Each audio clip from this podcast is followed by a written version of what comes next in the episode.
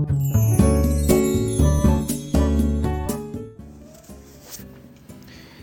いおはようございます。愛知県岡崎市のオーラムという一人サロンで美容師をしてます。カナダと申します、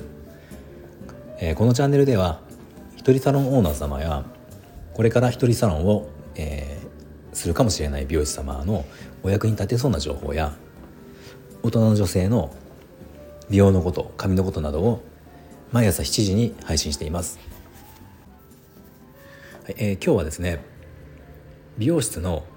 失脚についての、えー、僕の考えをお話ししようと思います。美容室をやってるとあの、まあ、少な少なからず失脚っていうものはあるんですよね。で、えーまあ、よく言われるのが年間で、えー、1割。の人があのいろんな理由で、え、失脚をするっていう、まあ、通ってくれてても来なくなるっていうことが、まあ、1割ぐらいのお客様があるっていう、まあ、データがあるらしいんですけど、まあ、確かにそんな感じかなっていうのはまあ実感はしてるんですね。で失脚って考えたと、まあ、失脚ってもちろんななければない方がいいに決まってるんですけど、まあ、失脚をじゃ減らそうと思った時にもちろんその減らす、えー、減らせる可能性のあることっていうのはあのやれることはまずやるじゃないですか。まあ僕ももちろんそれはやるんですね。でまあ今日はその何をしてるかそれで失脚を減らすためにやってることっていう話ではなくてその失脚って少なからず絶対にあるので失脚したお客様に対してどういう考えを僕は持ってるかっていうお話を今日しようと思うんですけどあのまあよく言われるのが昔から言われてるのがその昔だったら DM ダイレクトメールはがきを出すとか、えー、今だったらそのメールとかねあの何かあのメッセージ配信とかで、まあ、通ってくれてたお客様が、まあ、例えば半年来てない状況になった時に、まあ、例えばそのぐらいの時期に「お元気ですか?」みたいな、あのメッセージを送るといいですよみたいな話はよくありますよね。まあ、そうすることでまた思い出してもらえるとかまあたまたま何かのきっかけで別の美容室に行ってしまったんだけど、まあ、また戻りたいけどちょっと別一回その浮気をしたしてしまった手前戻れないっていうことをまあ考えてしまってるお客様もいるかもしれないからそういうふうにあのメッセージを送ることで「いやまた是非来てくださいね」っていうそのきっかけを作れる可能性があるってことで。まあその失脚したお客様に対してのその連絡するっていうのがまあ有効だっていう話があるんですけどで僕はそれは一切してないんですよ。で僕はその何をしてるかっていうと、まあ、何もしてなくて、まあ、これはその人の性格によると思うので僕の性格はこれが合ってるっていうだけの話なんですけど僕の性格上その、まあ、突然来なくなってしまったお客様のことを、えー、あななんで来てくれないんだろうとか何か僕がその、えー、とちょっと失敗をしたのかなとか何か失礼なことをしたのかなとかそういうことを、えー、と気にしてしまうことが僕にとってはマイナスなんですね。あのなので僕はそれはもう考えないことにしてまあっていうよりもどっちみちそれを考えたところで分かりや分かりようがないんですよねもう来てないわけだからお客様が。なのでもうそこは気にせずにあのまあ何かの事情で来てくれもう来なくなったんだなっていうふうにも割り切るんですよ。でまあもちろんそれでまた再来店来てくれしてくれればもちろん大大歓迎ですしその際にも、まあ、特に別にその「お久しぶりですね」とか「この間どうされてたんですか?」みたいな話も特に僕はしないんですよ。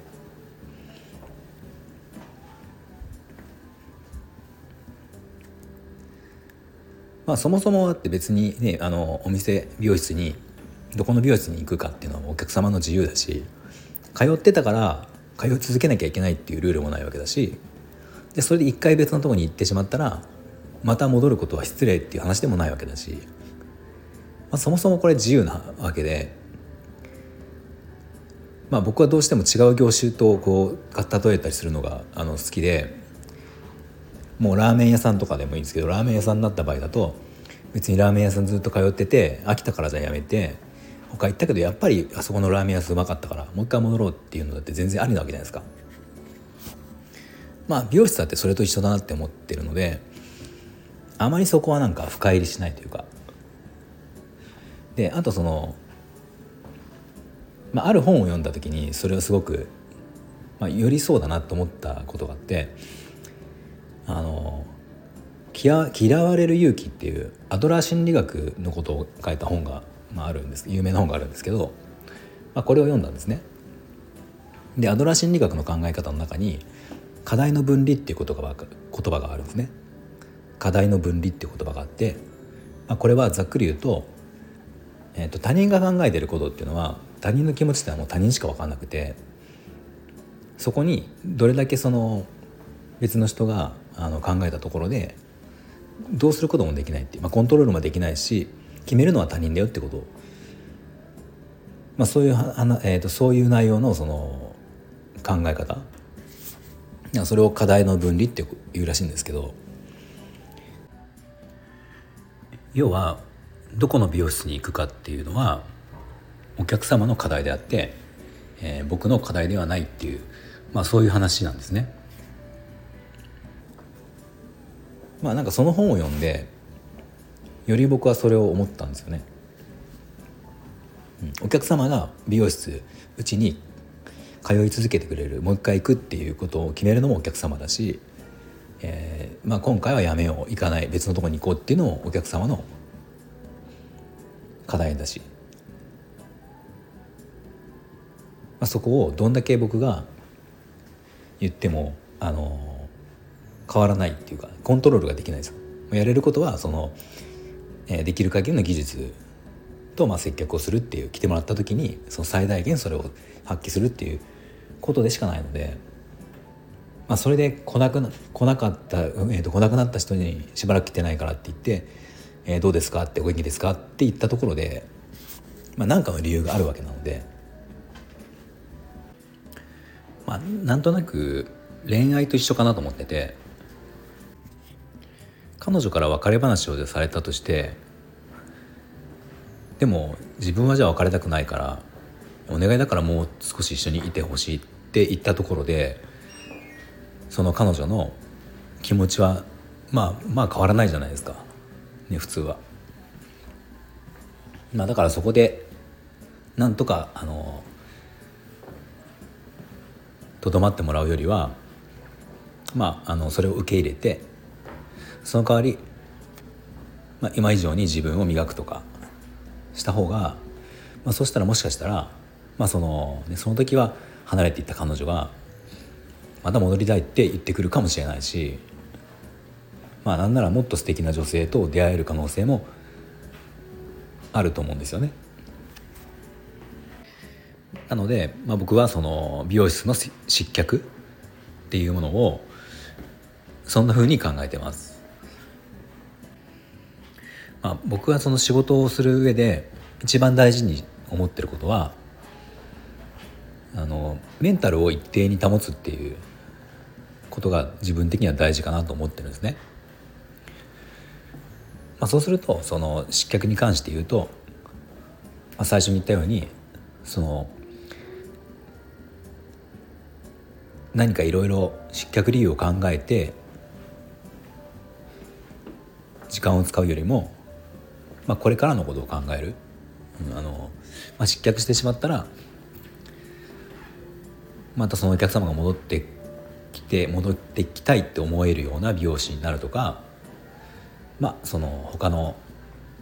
新規の別のお客様新規のお客様がまた増えるような、発信をしたりとか、まあ、そっちに力を使う方が、まあ、自分のメンタル的にはいい状態が保てるなと思って、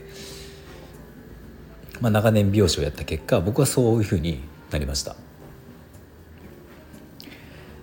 はい、では今日の内容が少しでも役に立ったと思ったらいいねボタンを押していただけると嬉しいです。また今後も僕の話を聞いていただける方は、えー、ぜひフォローもお願いします。では今日も最後まで聞いていただいてありがとうございました。